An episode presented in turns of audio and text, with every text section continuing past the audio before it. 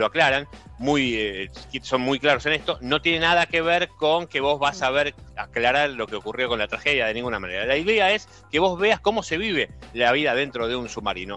Se llama La Noche Submarina, este documental, y lo interesante de por qué te lo estoy trayendo aquí este, al programa es porque se va a ver gratis durante dos días, hoy y hasta el 10 de diciembre. Esto es a través de Cabinet.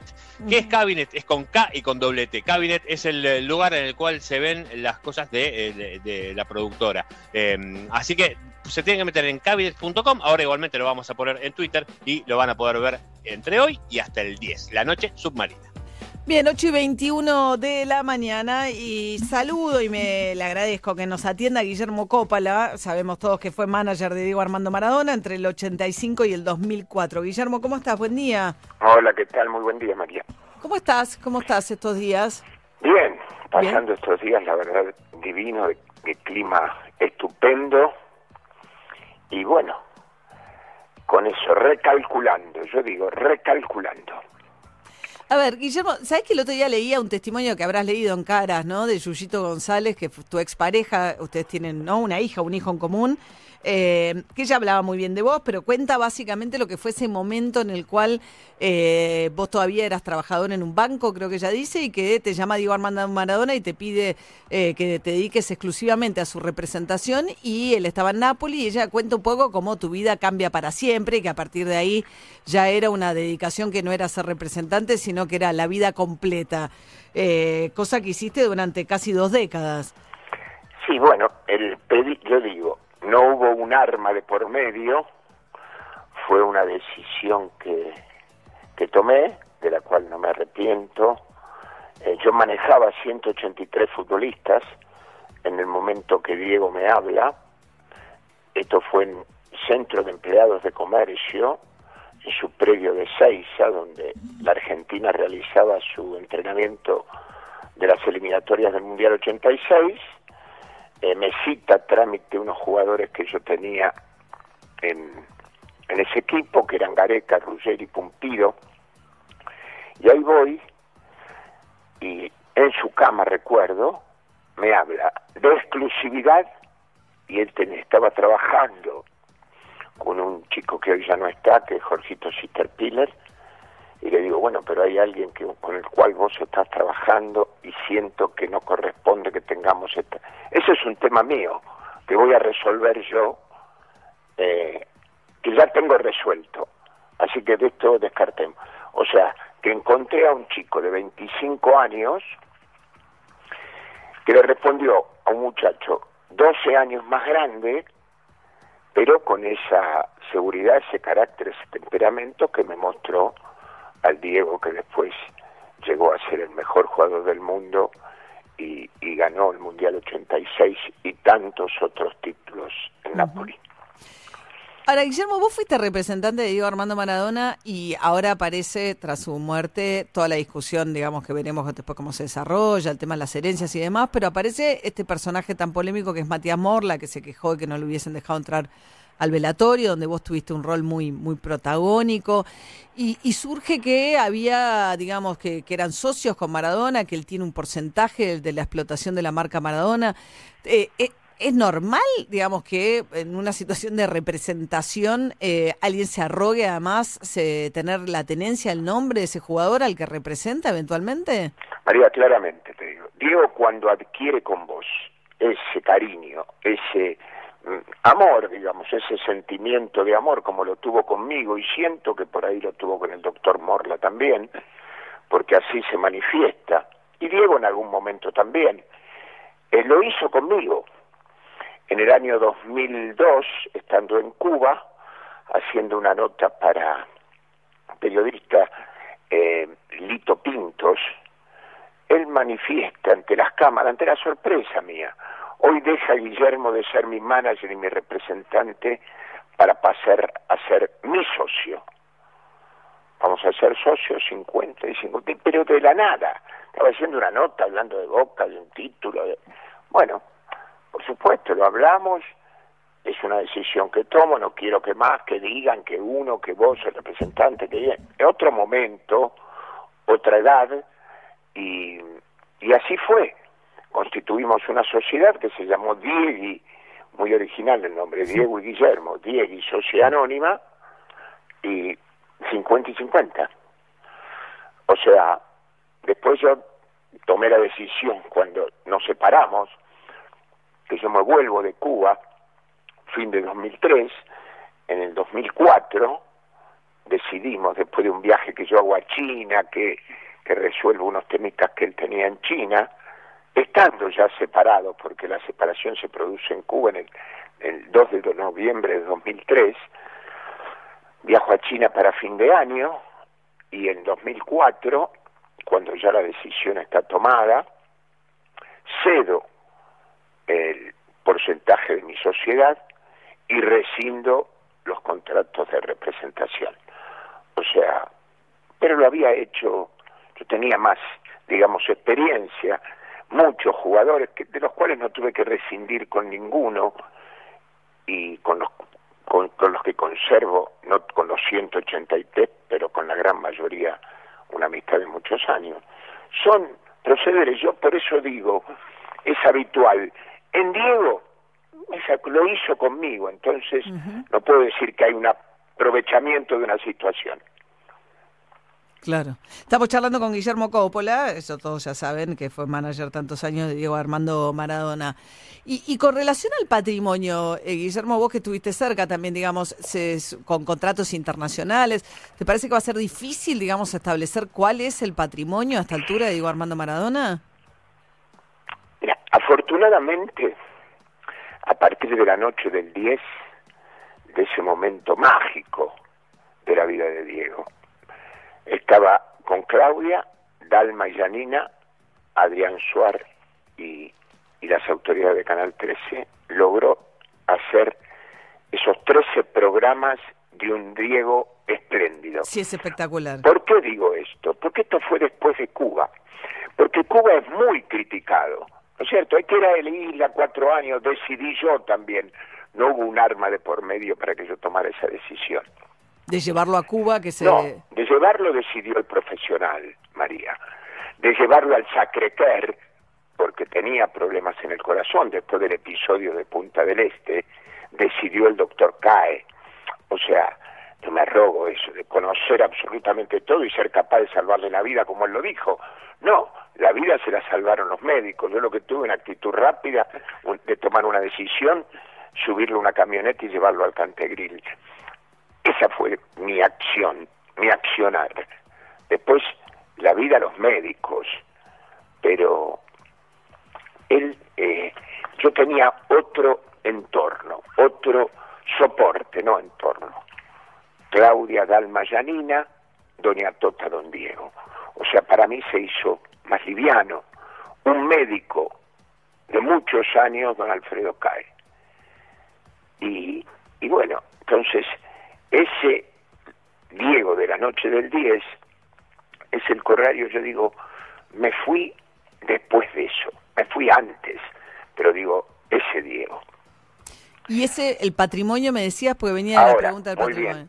María, a eso iba. El matrimonio, el matrimonio, era como un matrimonio. Este es un acto fallido. Sí, sí. El patrimonio, después de Cuba, cero sobre cero dicho por él, con otros números, se manejaban otros números. Diego dejó el fútbol en el 97. Pero, pero vos estás diciendo, perdóname Guillermo, que a los 40 años, ¿no? El Diego de hace 20 eh, tenía cero patrimonio, llega a tener cero. Cero patrimonio, digamos cero líquido, María. Tenía sus propiedades, Cantilo, Seguro Liabana, los departamentos donde viven sus hermanas, o sea, tenía cosas, pero Nada que uno pueda pensar para una figura de la talla de Diego Armando. ¿Qué pasa, María? Otra época, otra época, otro respeto nuestro por el dinero, porque lo rompíamos, lo rompíamos, equivocados, y tal vez sí. Lo quemaban. Sí, viviéndolo, pero yo sabía que el, el producto que, que tenía, o sea, Cuba él necesitó ese desahogo, esa tranquilidad en una isla que yo recomiendo visitar, 12 días máximo. Yo estuve cuatro años, cuatro años sin trabajar, cuatro años sin facturar, donde los, el, la rueda de las familias continuaban andando, continuaban rodando, colegios, viajes, vacaciones. ¿Puedo decir que en esos cuatro años se terminó, se terminó el patrimonio líquido? Sí, se terminó. Muy bien, muy bien, porque no facturábamos. Y ahí puede haber, puede haber ah, dale, Ari, eh, Emi, perdón. No, eh, no, no, a Guillermo, buen día, Emiliano Pinzón, ¿cómo andás? Hola, ¿qué tal? Eh, yo te quería consultar porque me cuentan que en aquel momento en Cuba, que, que fue, terminaste rompiendo tu relación con Diego, entre otras cosas porque pasaba eso, algún programa de Argentina fue a hacer una nota, vos querías arreglar un cachet, Diego dijo que no, y a partir de ahí fue una discusión, fue la gota que rebalsó ese vaso de una relación que quizás venía un poquito golpeada en ese tiempo en Cuba, pero fue algo así porque no había un mango, vos trataste de conseguir algo y Diego dijo que no. No, siempre, siempre con Diego costó, y entiendo que este último tiempo tal vez debe haber sido igual, cumplir con los compromisos. ¿Qué quiero decir? Eh, recién dije matrimonio no patrimonio. Nosotros mm. éramos un matrimonio sin sexo, de dos amigos que tenían una relación estupenda, que se amaban profundamente, dicho por ambos, dicho por ambos. En Rusia nos encontramos en el Mundial 2018, después de muchos años de estar separados, eh, nunca dejé de amarte, yo tampoco. Eso eran nuestros términos. Pero digo, eh, no fue que no facturábamos, fue que convivimos convivimos y ya se producían situaciones que a mí me, me incomodaban. No nada en particular, cosas en general. Eh, música hasta tarde, cosas que por ahí la convivencia, porque nosotros en Cuba durante casi cuatro años vivimos en dos casas, en el mismo predio, separadas por 20 metros, donde yo tenía mi intimidad, mis cosas, mis libros, mi, mi bueno, mi, mi historia. Terminaba nuestro día y yo me iba a mi casa. Cuando eh, nos piden en las praderas la casa que donde yo vivía, me voy a vivir a la casa de él, que era súper cómoda. Pero la convivencia ya mano a mano. exactamente, no hubo nada en este, un cumpleaños por ahí, como bien dice, con, con mucha gente, eh, tarde, nada. Sentí que mi intimidad, que yo tanto buscaba y cuando fui a su casa, eh, lo hablamos, no se respetaba. Entonces tuvimos una charla, no le gustó la mm. charla, una cosa, la otra, bueno, mm, me voy. Sí, se y así fue, y a partir de ahí vino el me robaste la plata de mis hijas. Cosa que me encargué de demostrarle, por supuesto que no. ¿Te creyó? Estamos hablando con Guillermo Coppola. ¿Me creyó que me iba o...? No, que no te habías quedado con nada. No, es que yo fui a la justicia, yo me autodenuncié. Pero, que pero llegaron a saldar, sí, pero te entiendo y sé que no hubo consecuencias judiciales, pero te pregunto si, si eso se, vos crees que él lo saldó realmente. No, él lo que, lo que, bueno, eh, María, lo que pasó después es esto. Su pareja, Rocío Oliva, su última pareja conocida, él la denuncia y la detienen en Ezeiza. La mujer, la gran mujer de su vida, que es Claudia Villafañe, la denuncia de ladrona. Dalma y Janina la denunció de ladronas. Sus hijas, te lo juro por Dalma y Janina. O sea, no me creyó. Él sintió eso y yo le demostré que estaba equivocado, pero se lo demostré en la justicia. Le devolví las acciones. Esto que digo es comprobable, porque es judicial, lo hice todo como corresponde. Por eso la gente, María, tiene el trato para conmigo que tiene a diario por donde voy. Ahora, eh, Guillermo, eh, vos decís, en Cuba volvimos a cero, ¿no? Año 2004, ¿no? Eh, quedaron en cero patrimonio. Después de eso vino, qué sé yo, Sinaloa, digo, algunos contratos un poco extravagantes. Arabia, Dubai. Emiratos, India, China, Bielorrusia. No, el, acompañar a un príncipe no me acuerdo ahora, ayúdame, el príncipe en las elecciones de FIFA, Ah, cierto, el lobby por la selección de FIFA. Bueno, todo eso es un dineral en países... Eh... Sí, su relación con Venezuela, varios, acá las relaciones, la, la, las cosas están a la vista, él no es que se escondía detrás de un de un muro. Pero todo eso, ¿en algún lado está ese patrimonio? Por supuesto, debe estar, y yo el, último audio que escuché del doctor Morla, eh, dirigido a una de las hijas, fue en la justicia les diré dónde está el patrimonio de sus padres. Entiendo y creo en la buena fe de la gente. Yo con Morla no he tenido gran relación, pero ha sido normal. Eh, entiendo que, que así se debe proceder en la vida, ¿no es cierto? Pasa que debe haber muchas cuentas, ¿no? Perdona, no te quiero decirme, pero debe haber muchas cuentas fuera, entre Bielorrusia, Dubái, qué sé yo. Eh... Sí, que vos me decís que será difícil de por ahí localizar. Sí, claro. Bueno, pero hay especialistas para eso, ¿no? Yo creo que hay especialistas, se puede recorrer, se puede seguir. Lo que digo yo, cuando vos decís, ni un peso, no, lo dijo él. Después de haber dicho, me robó la plata de mis hijas, dijo en alguna disputa posterior, eh, no teníamos para comer, no teníamos para la nafta. Bueno, entonces mal le pude haber robado algo si no teníamos para comer y para la nafta. De todas maneras, el darme la manija del cajón de su padre, el hombre que más quería en, en su vida, selló cualquier diferencia. Por eso esto es ante tu pregunta. ¿Te creyó? Y yo creo que vos a quien te roba la plata de tus hijas no le das la primer, la primer manija del cajón de tu padre. Claro, claro. Eh, Guillermo Coppola, y, por último te pregunto, Guillermo, ¿te pareció que murió en una situación como dijo Ruggeri, que le dijo Claudia, no podrías creer dónde murió, descuidado? Eh, ¿Qué pensás de, del cuidado, la falta de cuidado que tuvo o no? Si eso se, era algo que uno no lo puede saber médicamente tampoco. Puedo eh, pensarlo desde afuera. Si yo no estoy en la cocina donde están cocinando, no te puedo decir qué ingredientes pusiste en la olla. Eh, no es mi costumbre. Claudia lo manifestó, es así.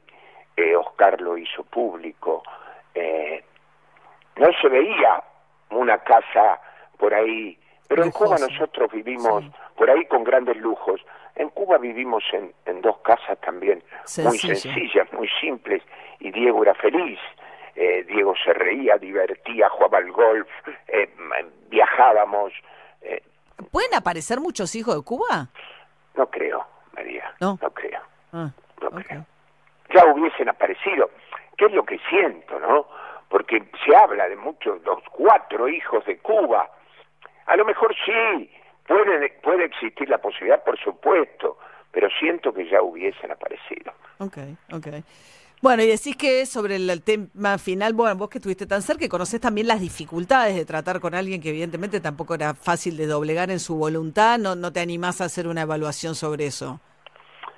No, porque es difícil. Eh, otra, otro, otro soporte y otros años.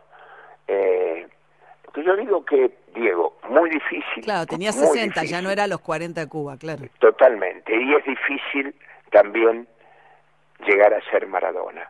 Eh, yo creo que ninguno de aquellos que estuvimos al lado, que lo vimos, eh, pensábamos cómo soporta, cómo puede soportar este ser humano todo esto que vive, ¿no? No ir a un restaurante, no ir a un negocio a comprarse ropa, no poder estar en un aeropuerto tranquilo tomando un café, no poder ir a un shopping y compartirlo con sus hijas. Disney, yo he vivido en Disney situaciones que las colas eran más largas para que él le firme eh, un autógrafo a la gente que las que están en los juegos generalmente. O sea, por eso, difícil ser Maradona. Guillermo Coppola, ex manager de Diego Armando Maradona, muchísimas gracias por habernos extendido esta mañana. Guillermo, te mando un cariño. Al contrario, muy buen día. Hasta luego, gracias prudente también, ¿no? Muy interesante, ¿no? Uno se quedaría toda la mañana escuchándolo, ¿no? Este... es muy agradable cómo te cuenta la historia y además cuenta cosas mm. que a veces uno deja de lado o las olvida, ¿no? Por- le fue tan una vorágine la vida de Maradona y él estuvo en, en esos momentos claves. Por eso hay cosas que yo no recordaba que estaba tan mal económicamente en Cuba, Yo eh, tampoco. a nivel líquido, ¿no? Pero es cierto que después se rearma, claro, con esos negocios donde empieza a aparecer también, en general, en la plata del fútbol empieza a aparecer plata de los que, digamos, los que mandan hoy, Sí, ¿no? sí, en sí, los grandes obvio. clubes, este, PSG, Europeos son ¿no? dueños El- los árabes. los sí, jeques árabes, Bielorrusia, Sinaloa, digamos, plata que... eh, eh, Mm, tal cual. La plata de Venezuela también, cuando lo contrataron para transmitir el Mundial, etcétera, ¿no? Exacto. Bien. Sí, 20 minutos para las 9 de la mañana y hoy se cumple un aniversario también eh, de un genio eh, al que le quitaron la vida muy tempranamente, en este caso un genio de la música, Ari. Exactamente, el 8 de diciembre de 1980, John Lennon estaba en, su casa, ¿no? en el edificio Dakota. Él volvía, después de, de- de bastante tiempo de estar alejado de la música, volvía con el disco Double Fantasy que había hecho con Yoko Ono, con su mujer. eh, y ese, ese mismo día, vos sabés que había hecho bastantes presentaciones, había hecho entrevistas, le habían sacado unas fotos icónicas, ¿no? Que después se vieron en la tapa de la Rolling Stone, en la cual, no sé si recuerdan, estaban desnudos en la, en la cama y él estaba como en posición fetal. Eh, y después hay una historia que tiene que ver con Mark David Chapman, ¿no? Este tipo, este asesino, que hoy todavía está preso y de hecho eh, hasta hace muy poquitos días presentó un nuevo pedido para su libertad condicional. eh, se lo denegaron, por supuesto, y eh, volverá a pedirlo en el 2022. Mark David Chapman le llevó, se cruzaron antes, cinco horas antes de este, de este episodio, le llevó el disco para que se lo firme. Ah, ¿Qué hizo qué John Lennon? miedo. ¿Qué? Que sí, se, ¿Se lo, lo firmó, firmó? se lo firmó, le dijo, ¿querés algo más? ¿Necesitas algo más de mí? Con lo cual ahí Mark David Chapman lo que dijo es, no lo puedo matar ahora, ¿no? Alguna parte de su cabeza dijo, no, no, no puede ser. O sea, yo vine encontrándome con un tipo, encontrarme con un tipo que me iba a rechazar y no, y todo lo contrario. Pero horas después, después de que John Lennon y Yoko Ono se, se fueran a hacer sus cosas, él volvió, volvió Mark David Chapman y decidió pegarle entonces esos cinco balazos que lamentablemente terminaron con la vida de uno de los íconos de la música internacional. Escuchamos algo de John Lennon. Este día tan particular que nos remite. Watching the wheels. Exacto, Flora, Watching the Wheels. People say I'm crazy.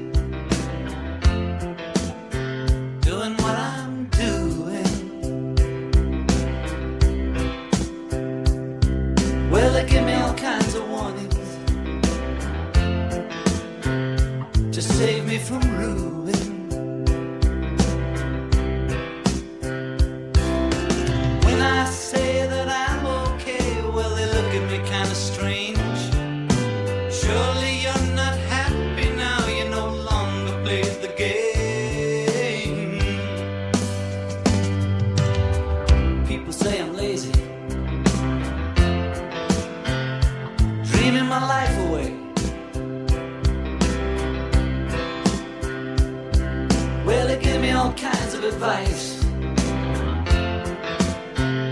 designed to enlighten me.